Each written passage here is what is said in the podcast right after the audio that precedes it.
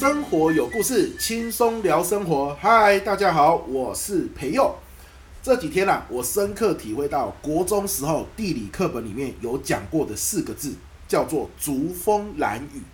新竹风很多，哦，常常刮大风，啊，这个刮大风的日子一年里面占多数。宜兰会下雨，常常下雨，啊，一年里面下雨天很多，竹风蓝雨。可是我没有长时间住过新竹。去新竹常常就是去城隍庙吃个贡丸，对不对？我也没长时间住过宜兰，偶尔去住个民宿啊，走一走这样子而已。所以竹风蓝雨对我来说没有很深刻的体会。可是啊，前几天哈，我刚好要去宜兰上课啊，那几天哦，气象报告刚好说，你知道吗？就这阵子都是秋老虎，很热，明明已经秋天了，还三十四度、三十五度。好啊，那几天哦，就是我去的宜兰的那几天，就是。气象报告说：“哎呦，有个东北季风会来哦，没有很强的东北季风啦，微弱微弱的，好，大概北台湾会降个九度左右。好，那我那一天就从台中出发，因为宜兰对我来说，我我现在住台中嘛，宜兰对我来说，哈，搭高铁转格马兰，好，还要转车，对我来说都很麻烦，很讨厌转车。”不知道这什么个性哦，所以每次遇到要转车，我就宁愿开车去。其实，其实我蛮享受开车的。你看，开车在路上，你可以选你要听的 podcast，你偶尔可以听听你想听的音乐哦，真的很舒服。尤其现在那个 Apple 手机啊，都可以用那个声控嘛，你只要 Hey Siri，要求我我的桌垫又响过，又又听到 Hey Siri，又又又有反应了。好，没事没事。你你只要讲出那个关键字，对不对？哦，他就有反应，我就可以叫他打开哪一首歌，或者是我要听哪个 podcast 的频道，特别好啊！我最近很着迷听相声，好，这个呃德云社的相声，哎，我觉得蛮蛮好听的哈，讲得蛮流畅的，也很有故事性啊，学学表达方法挺棒的这样子。好，所以路上我就很享受这样的旅程。明天我还要去基隆，上次有讲过嘛？接下来四周我都要每个礼拜五下午都要去基隆啊，所以都很期待，准备好很多节目在车上听，这样边开车边听，提早出发有没有？累了还可以去休息站买个饮料啊，看看云，看看山，然后再继续出发，这样是一种享受啦。好，啊啊啊！我怎么讲到这边啊？对对，竹风蓝雨啊，所以那一天我要去宜兰。好，我从台中出发的时候很热哦。我就在想，气象报告不是说会降个九度吗？不过他说是北台湾呐、所以可能到台北就降了。好，我就出发，出发，出发。结果到了台北，嘿，气温还是三十二度、三十三度，哎，还是很热。然后呢，进北宜那个雪雪山隧道，是不是那个叫什么隧道？雪山隧道嘛，没错嘛，哎，一下子忘记叫什么名字啊。雪山隧道很长啊，走走走走走走走，过了雪山隧道就是宜兰。结果你知道吗？一出宜兰雪山隧道，一到尽头出了宜兰，下大雨诶！我在台中有多久没有看到雨了？你知道吗？嗯，台中又有一个别名嘛，叫做小太阳。为什么叫小太阳？不是因为太阳饼很有名诶，台中叫小太阳，就是因为比起竹风南雨，台中就是很难下雨啦，常常都是大太阳的天气哦。这个我搬来台中七八年了哦，很有深刻的体会。屏东在下雨了，台北说在下雨了，啊，说什么？哎呀，下雨上班很不方便什么的。台中就是大太阳，哦，所以有时候你看缺水就是台中，空气污染很多也是台中，就没有下雨去洗涤那个空气嘛。我觉得可能也是一个很重要的原因啦。所以我我好很像两三个月没有看到下雨了吧？所以我雪山隧道一出去看到雨。好兴奋，我都差点忘记我那个车子雨刷的开关在哪里。好，这会不会有点夸张？总之我觉得哇，好开心哦，是雨耶！我还把窗户拉下来，去感受那个雨。好，如果你有开车去过宜兰，你就知道，从雪隧出来之后，其实就很漂亮了。哦，那个群山环绕，然后旁边都是水田。虽然现在宜兰真的啦，盖了很多的民宿在田田里面，可是啊，相比起很多大都市，它依然是。这个水田环绕，群山环绕，偶尔白鹭鸶这样子飞过去，你还是觉得很舒服的。我还窗户摇下来，享受那个雨滴。原本在台北的时候，温度还是三十三度哦，过个雪隧也不过就是二十三十分钟的事。到了宜兰，你知道降到几度吗？二十四度。诶，真的气象局真的蛮准的，好，真的降了九度诶。那个那个好久没有感受到二十三四度的这种温度啊，就觉得好酷。那雨很大呢，那不是毛毛雨而已呢，那真的是很大雨的。你站在外面大概五秒，你全身会湿掉的那一种，而且下超久。不是像台中，有时候都是啊，终于下雨了，意思一下，那地都还没有湿，它雨都停了，莫名其妙哎，这就是台中。好啊，所以那个地方雨下好久，下好大。我开始上课前它就在下，我上完课哦，两三个小时结束了，雨还在下，哇，真的是舒服。好，难怪他们田里面都是充满着水哦，都是水田这样子，好酷，好舒服。然后我就准备回家，上完课了嘛，准备回家。本来还在犹豫要不要去泡个温泉。可是又想说，哎呀，这个下课四点多了，泡个温泉，等一下舒服了是舒服，可是回台北回台中的那个路上刚好遇到下班的塞车，算了啦，不要泡了啊，干脆就直接啊又开车回家，沿路又听听相声啊，听听音乐，这样就好。开车回家路上，整个宜兰，这叫什么？烟气缭绕。烟雾缭绕哦，这个雨下到下到就起雾嘛，尤其四五点开始傍晚了嘛，然后呢，远方就是绿色的山，然后这个雾这样子飘来飘去，好，很舒服这样子，好，雨云这样子飘过来飘过去，然后进了雪隧，二三十分钟之后，人家是从平林石碇那边出来嘛，一出来大太阳，蓝蓝的天，白白的云，太阳直接照到我眼睛，差点睁不开，又回到了。很热的天气，看一下车内那个温度啊，外面的温度显示三十三度，哇，简直是两个世界。就宜兰二十四度，舒舒服服，下着雨，好舒服，烟雾缭绕。一出这个雪山隧道，回到台北新北，大太阳，温度瞬间飙回三十三度，地上都是干的，好，这非常的热。一路一路一路开到台中，全部都是热的。好，然后呢，到台中温度直接已经晚上了，飙到三十五。哦，在台中的时候，这哪里是秋天？那简直就跟夏天没什么两样，对吧？可是走了一趟宜兰，真的就是那那一个下午的时间，好舒服。所以跟各位亲爱的朋友分享，就是说，如果你真的受不了了，真的，你现在所居住的城市，你真的觉得热热的受不了，真的有机会的话，周末安排一个。去宜兰走一走，嗯，过了一个雪隧，整个就差很多嘞哦，很舒服的一个地方了哈，推荐推荐，好吧？好，这是第一个要来跟大家来分享的哈。然后我儿子上周得肠胃炎哦，各位听众，如果你是爸爸妈妈的话哈，你要特别小心哦。这一次的肠胃炎传染力非常的强诶，他前一天晚上哦都还好好的，一整天都还好好的。结果到了礼拜五啊，他去学校上课，早上也好好的，中午吃饭不知道怎么样，吃了几口之后，他就开始呈现所谓的温泉式、喷泉式呕吐，就是哇，然后整个地上都是这样，哇，真的是很恐怖的一件事情。那老师就赶快通知说，哦，这个看起来应该是得了这个肠胃炎哦，还是什么流行性感冒之类的。总之最近他说这个感冒传染力非常的强。好，建议我们下午赶快带去看医生，然后吃药，然后就回家休息。那我知道这个消息的时候，人应该就在基隆，因为礼拜五嘛，上礼拜五。好，礼拜五的时候呢，就是我在基隆上课，对吧？那我老婆就传讯息跟我说这件事情，她就赶快请假带儿子去看医生，然后呢买药回来，然后就医生给药了哈，然后回来休息这样子。本来礼拜六他还有云门舞集的课，礼拜天我们本来要去绿世界，各位不知道有没有听过？我也不知道在哪里，也没去过啊。听说里面有很多动物这样子哦。本来要去绿世界的，虽然呢、礼拜天这个呕吐的情况已经没有了，好，那这个腹泻的情况也没有了。可是既然人家说传染力很强，我们也很担心传染给其他小孩。绿世界一定有很多小朋友去嘛，因为动物很多啊，很可爱啊。所以呢，我们也忍痛啊，就虽然票也买了，但我们就取消。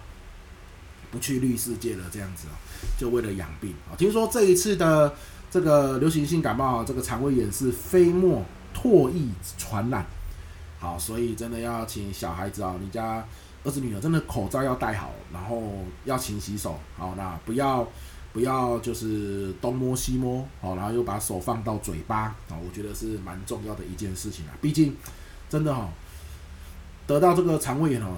一家人的生活都会受到影响，因为那个喷泉式呕吐很恐怖哦。那那两天我大概地哈拖到我的手都快脱臼，我时不时就喷泉式呕吐，时不时就喷泉式呕吐，来不及跑到厕所呢。明明在客厅看电视哦，想说就生病了嘛，让他看电视开心一下，看看看看看，忽然想呕吐了，他努力冲哦，还没有冲到厕所就吐得满地都是。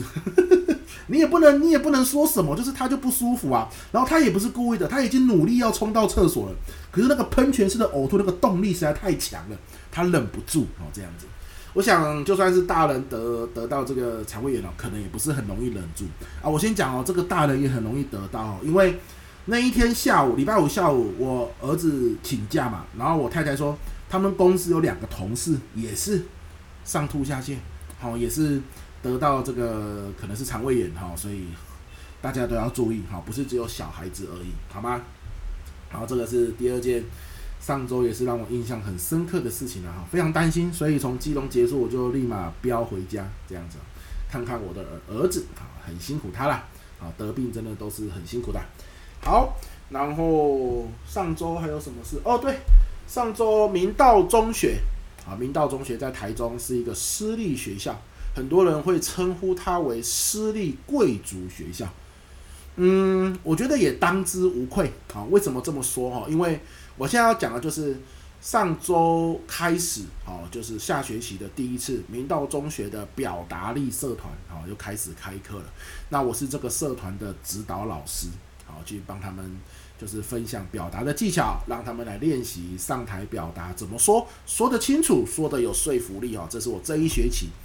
啊，要跟表达社的学生们啊，这个希望可以教会他们的一个主要目标啦。啊，上台讲十五分钟，讲得清楚又有说服力，这样子。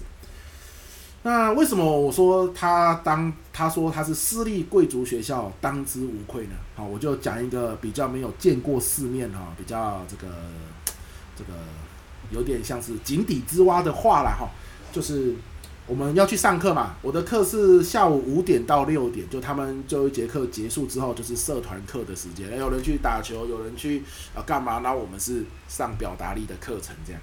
我先题外话讲，就这个表达力课程哦，大概是第一个他们学生自己哦主动筹划开的一个课这样子。那一开课，这个社团报名一开放就秒杀。哦，所以你看啊、这个同学也一直都觉得说表达是很重要的一件事情。可能啊，他们的爸爸妈妈也有跟他们讲说，哎呀，既然你不知道选什么，不然选表达不错啦哦，长远来看，百利而无一害啊、可能是这样。所以哇，这个社团一开放报名，马上就秒杀了，还多收啊、哦，听说啦啊、哦，这个学生的妈妈哈有跟我说这样子。好，那我要说就是。为什么大家说它是私立贵族学校啊？这个这个要讲讲很久，到现在还没讲啊。就是我第一次去，大概我四点半左右就要到嘛，哦，就社团门口啊整理一下，对吧？哈，车子停好就要进去。啊，那个车子实在是太多了，所以通常啊都没有办法找到停车位，所以我都骑摩托车学校门口附近停一下啊。学校也不让你进去啊，不知道为什么啊，所以车车子都停了停外面。那也不是只不让你进去啊，可能是因为。家长接小孩真的太多了，每一个都进去，学校就乱了嘛。所以呢，也很公平，所有的家长都不能进去，包含可能是外宾，所以可能就老师才可以把车子开进去吧。好，那因为学老家长的车都不能进去啦，所以五点多啦，就快要五点了嘛，也刚好是下课时间，可能有些同学是没有参加社团的，好，那就会家长就要来接他。那我就骑摩托车过去，停好车，准备进去，大概四点半、四点四十。很多家长已经来了，好，就停在路边等孩子，可能五点下课就要接回去，或者去补习，或者去哪里，对不对？那我要说的是什么叫做比较没见过世面的话，就是你看那些车子，你会吓一跳啊，不是保时捷，就是法拉利，不然就是宾士，不然就是奥迪，那最多的是特斯拉，好，那不管是房车还是轿车。好，那偶尔会看到宾利，好，也是蛮多台的。所谓的偶尔，就不是一台哦，可能是两三台。好，那我也不是要炫富了，这就不是我的，我说我看到好酷哦，这一条街，他们都停在路边，但是我就觉得大概也没有警察赶来怎么样，好，所以难怪他们都可以停在红线上停得好好的，大概也就停五分钟啦，因为下课时间到了，孩子接了就走这样子哈。那哇，这个真的是。私立贵族学校的感觉啦，路边停的都是百万啊，甚至是千万的名车这样子。当然了，当然了，我就是我，大家都知道嘛，我开的是你上的 T 打，对吧？一个小车车，好，所以有些时候开去啊，真的没地方停，我要停好远，因为就等着他们接小孩这样啊，那所以后来我就想说，算了啊，干脆骑摩托车去好了，比较方便停。那我要说的事情是哦，就这群家长真的非常支持他的小孩学表达，你知道他们怎么样找到我去当他们表达社的这个社长啊？好，这源自于我们原本都不认识哦，啊，原本都不认识。然后呢，就是有一次我这个表达吸金呐，这是我第二本书嘛，叫做表达吸金。好，今年年初出版，那出版社呢也很有心呐，大概在出版的大概快一个月左右呢，就帮我在台中的成品办了一场新书发表会，啊，晚上八点到九点的样子。那这时候呢，这个表达社的社长啊，是一个同学啊，国二吧那时候。啊，表达社的社长，就他在可能网络上 YouTube 看过我的演讲，好，然后呢就想说他想要找我当他们的指导老师，他就跟他爸爸妈妈说，好，他爸爸妈妈呢正常来说就会说啊这样子哦，那那那怎么办呢？我们又不认识他，算了吧，找认识的人吧，这样子哈。可是他爸爸妈妈说，哦，你要找培祐当指导老师，我们也不认识啊，那这样好不好？他有新书发表会，他们上网查了一下。有新书发表会就在比如说这个礼拜五的晚上八点在诚品，那不然我们就去听他的新书发表会。新书发表会结束之后，你自己去邀请老师来当你们社团的指导老师，你看这样好不好？哇，爸爸妈妈还陪他一起来，然后呢一起坐着听。啊，我的新书发表会听完之后，这个来签书的人排得很长嘛，都是自己的朋友，对不对？很感谢他们哈，来捧个场。好，那排得很长，就是来来来签书这样子，算是很给面子啊，在这边再次谢谢。好，那他们也排队，哇，也等了很长的一段时间。那也买书啊，当场买书这样子。那来到我这个拍拍拍拍拍拍到了哈，我就边签名边拍照合照一下。然后他就说：“老师，我们可以邀请你来我们明道这个表达社来当指导老师吗？”好，那我第一次听到哦，明道表达社，这是我第一次听到这个消息啦。我就说：“哇，好酷哦！”那他们就他们大概是啊全国第一个国中生，好自己在学校成立的表达社社团。我这一听。第一个又更酷了，感觉里面有很多故事，好，就很想要去认识这样子，所以我就说，当然好啊，没有问题啊，如果时间可以配合，我就去嘛，这样子。好，那原本这样子之后，我们交换个 line，应该就是这个同学来联络我就可以，对不对？结果不是，就带他去的这个爸爸妈妈啊，他们比较低调啦，我也不知道他们愿不愿意把名字说出来，所以我还是别说了，是吧？好，爸爸妈妈哈，还跟我说，那老师，我们跟你约喝个咖啡吧。好，这个爸爸妈妈呢，他们自己开公司啦，哦，所以应该算是很忙的，啊，跟我约的时间还拨空哦，就某天的一个早上，我们一起去星巴克喝了个咖啡，他们就跟我聊说啊，他们觉得这个社团应该要怎么样啊，孩子的表达力很重要啊，那我们去跟孩子讲，我们都讲的太难了，孩子都反映说听不懂啊，所以哈，真的请老师啊，你请朋友哈，你就是来对教导哈，方便哈，跟他们分享怎么样他们可以实用的上台表达技巧。其实其实很感动啦，啊，就是说他们愿意花时间，因为因为这也不是课业上的事情呢，这是他们课后的社团。可是呢，他们认为表达很重要，好，那所以他们就来跟我花了一个早上的时间喝咖啡，跟我聊说，希望在这个一学期的社团课里面，可以给孩子哪些内容。那聊到最后，我就说爸爸妈妈，你们真的让我好感动哦！你们真的好有心哦，为了愿意为了儿子还放下工作，然后来跟我喝咖啡，来聊这个社团的事情。啊，你知道他们怎么说吗？他们说：“哎呀，今天不是我们来，就是另外一对家长来，不是那一对家长来，还会有另外一对家长来。”我说：“真的还假的？真的，大家对于这个学生社团活动那么用心哦，很佩服诶。”他说：“不是啦，不是社团活动。”是对表达力这件事情，我们都知道啊。我们我们出社会那么久，然后常常要这个创业都需要简报啊，哦，这个公司都要去跟客户简报啊。这我们都知道这个技能太重要了。好，没有上台表达的技巧，你就算产品设计的再好，你研发部门再厉害，你做再多的努力，你没有办法让这个客户或者是呃主管或者是同仁感受到，其实很多时候你的努力都会受委屈。哇，这句话真的是经典名言诶。好，如果你没有学会表达技巧，很大几率会让你的努力受委屈。哇，我就从这个爸爸这一对爸爸爸爸妈妈身上啊学到这句话，所以他们的家长非常重视这件事情。那我觉得这就真的是没有错啦，就未来的社会嘛。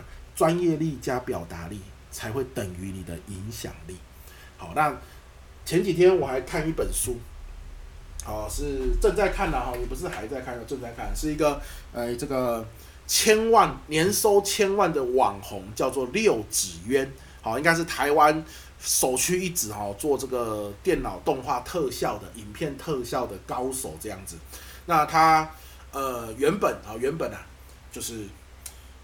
也也也，国中、高中时期哦，沉迷于打电动，然后呢，也不知道接下来自己要做什么。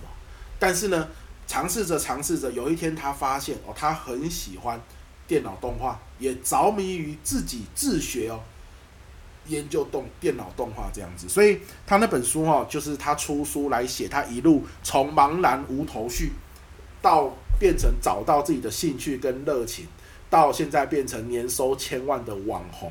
这样的一个心路历程，有啦有啦，我现在找到那本书了。那本书的名字叫做《你的梦想可能有点风险》啊，我也还没看完呢，但是先跟大家分享一下我最近在看的书哈。那这里面他就讲到一个概念，我觉得很好。他说，人生在不同年纪的时候，我们的时间价值是不一样的。好，我再讲一次哦，人生在不同年纪的时候，我们的时间价值是不一样的。OK，时间都是一样长。可是时间本身所代表的价值不一样。比如说，假设我今天我的我的一个月的薪水假设是十万块好了，那我去上班一个小时换算下来是多少钱是可以算出来的。那如果你说你的呃薪水是一百万月薪，那你换算下来你一个小时是多少钱也可以换算成出来的。所以不是有人说嘛，哎呀，这个人他一秒钟几十万上下，你看嘛，时间是有价的。那在我们学生时期。时间的价值的确是比较低的，好，所以我们可以说嘛，趁着年轻时候要尽量干嘛？挥霍你的青春。什么叫挥霍？好，这个六子渊这本书讲得很好，就是什么东西都去试试看，什么东西都去玩玩看。为什么？就算你玩失败了、搞砸了，那个搞砸的那段时间，哦，这个东西你决定放弃，那你投入的，比如说你你。尝试篮球，尝试了一年多，最后你发现篮球不是你的最爱。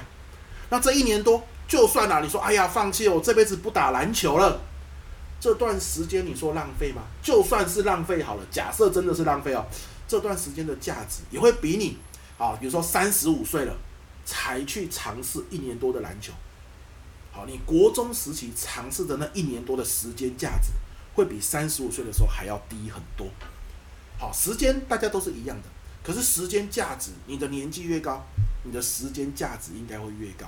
好，所以趁着你时间价值，你的时间讲句白话就是还没那么值钱的时候，多去试错，多去尝试，多去接收失败，然后从失败里面得到养分。年纪大了，可不可以多尝试，多去失败，从失败里面得到养分？当然可以啊。年纪大也可以，可是那个时候你从失败得到的养分成本就很高了。为什么？因为那个时候你的时间价值比较高嘛，对不对？你这个呃一个小时的时间，可能你你你赚的钱，或是你要呃这个这个这个呃用这个小时来照顾家里，好用这个小时来做很多其他的事情，时间价值比的比较高。好，所以这样的情况底下。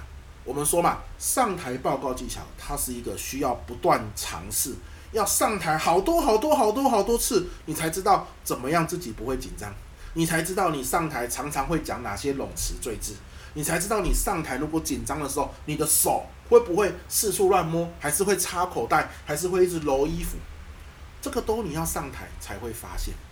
好，那趁着时间价值很低的时候，你看吧，你国高中上台。就算讲砸了，会怎么样吗？不会啊，顶多老师成绩扣你三分。你看这个时间价值多低啊！那你就趁这个时候多累积失败，失败得到的养分绝对高于这个时间的时间价值，对不对？这个时期的时间价值，那就赚到嘛，都是赚到。好，那如果你三四十岁了，现在你要来找我说，哎呀，我有一个重要客户要做上台简报，好，你来练习，好，你来教我，我一我一定也会好好的这个这个指导你，或者是跟你分享怎么样讲可以更好。可是，万一你之前都很少有上台经验，那你就算啊，短时间之内学拓学会很多上台的技巧，你上台啊那个心理的状态还是没有比可能之前已经上台一百次的人。来的自信跟从容，好，可是这个又不容你失败，为什么？因为你三十五岁重要客户，如果失败了，这个时间价值超高的，你要付出的成本超高的，你依然失败，依然会有收获，你还是可以跟自己讲，这次的失败我还是很有收获，可是你要付出的时间的这个代价非常的高，所以啊，呃，大家就会发现，随着你年纪越大，好，很多家长就发现啊，年纪越大。呃，你每次报告上台的这个这个重要性就越高，重要性越高呢，越不容许你失败，因为失败了你要付出的代价太高昂了。那不如趁现在时间价值还没那么高的时候，国高中大学的事情，多多的来失败，这样子哈。所以啊，跟大家分享这个上台报告就是有这种特性，你年纪越大，你上台报告的这个重要性就越高，越不容得你失败。可是上台报告就是一个需要不断失败，然后从中来学习。我告诉你不要紧张，你真的还是会紧张。可是你上台好几次，因为紧张失败之后，你才可以摸索出哦，我怎么样才不会紧张？甚至你上台的一百次，就会比上台第一次来得更从容。你熟悉了吧？熟悉了，你上台之后，底下很多人看你的那种感觉，那就会从容一点，对吧？好，那这个时候。好，你如果三十五岁有个重要的上台报告，而你已经上台超过三百次，那你上台报告顺利的机会就会高很多。那你前面的两百五十是从哪里累积的？我希望你是从学生时期累积的，因为那个时候失败的成本代价比较低。好，那我想爸爸爸爸妈妈他们的意思就是这样子啊，趁现在代价低的时候，赶快让孩子。来参加这个表达社，鼓励孩子来参加表达社。那希望我在这个社课时间哦，多让孩子上台，多让孩子去感受上台的不安、上台的慌乱、上台的忘词、上台大家盯着他的那种压迫感跟紧张，多熟悉，好让他好可以好在这个一学期里面上台个三次、五次、十次，最后。他会比上台第一次的人更从容不迫哦，这个是千金不换的。你以为你想上台，很多人就会坐在底下，然后说来来来吧，我坐在底下等你上台吧。没有啦，上台的机会有些时候也不是那么容易得到的呢。哈，趁着来这个社团有机会得到，对吧？好，那我讲这个故事就是说跟各位爸爸妈妈分享了哈。如果你的小孩可能国小准备升国中，准备升高中，好，呃。当然，现在孩子很不容易啦。多元的社会，反而什么东西很像都要去摸索，跟都要去学，对不对哈？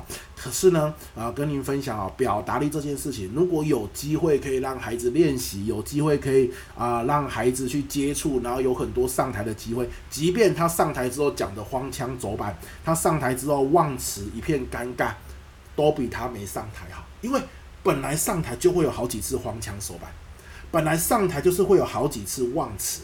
可是你要有那些经验之后，你更不容易在下次上台荒腔走板跟忘词啊，这就是上台表达的特性。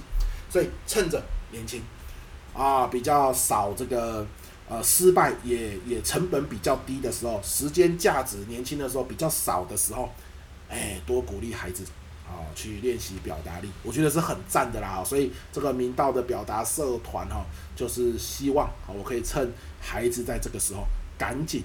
好，让他们熟悉上台，甚至掌握一些上台的技巧，这样子。那这也是我上周很重要的一件事啊，就是明道表达社终于开课啦。好，那接下来就是一学期啊，每周一次的社课啊，希望有一个很美好的体验。那这个上这个社课过程中，如果有什么好玩有趣的事情，我再来跟大家分享。好了，那以上呢就是本周的生活周记啊，希望你听了会喜欢。我是培佑，我们下周见，拜拜。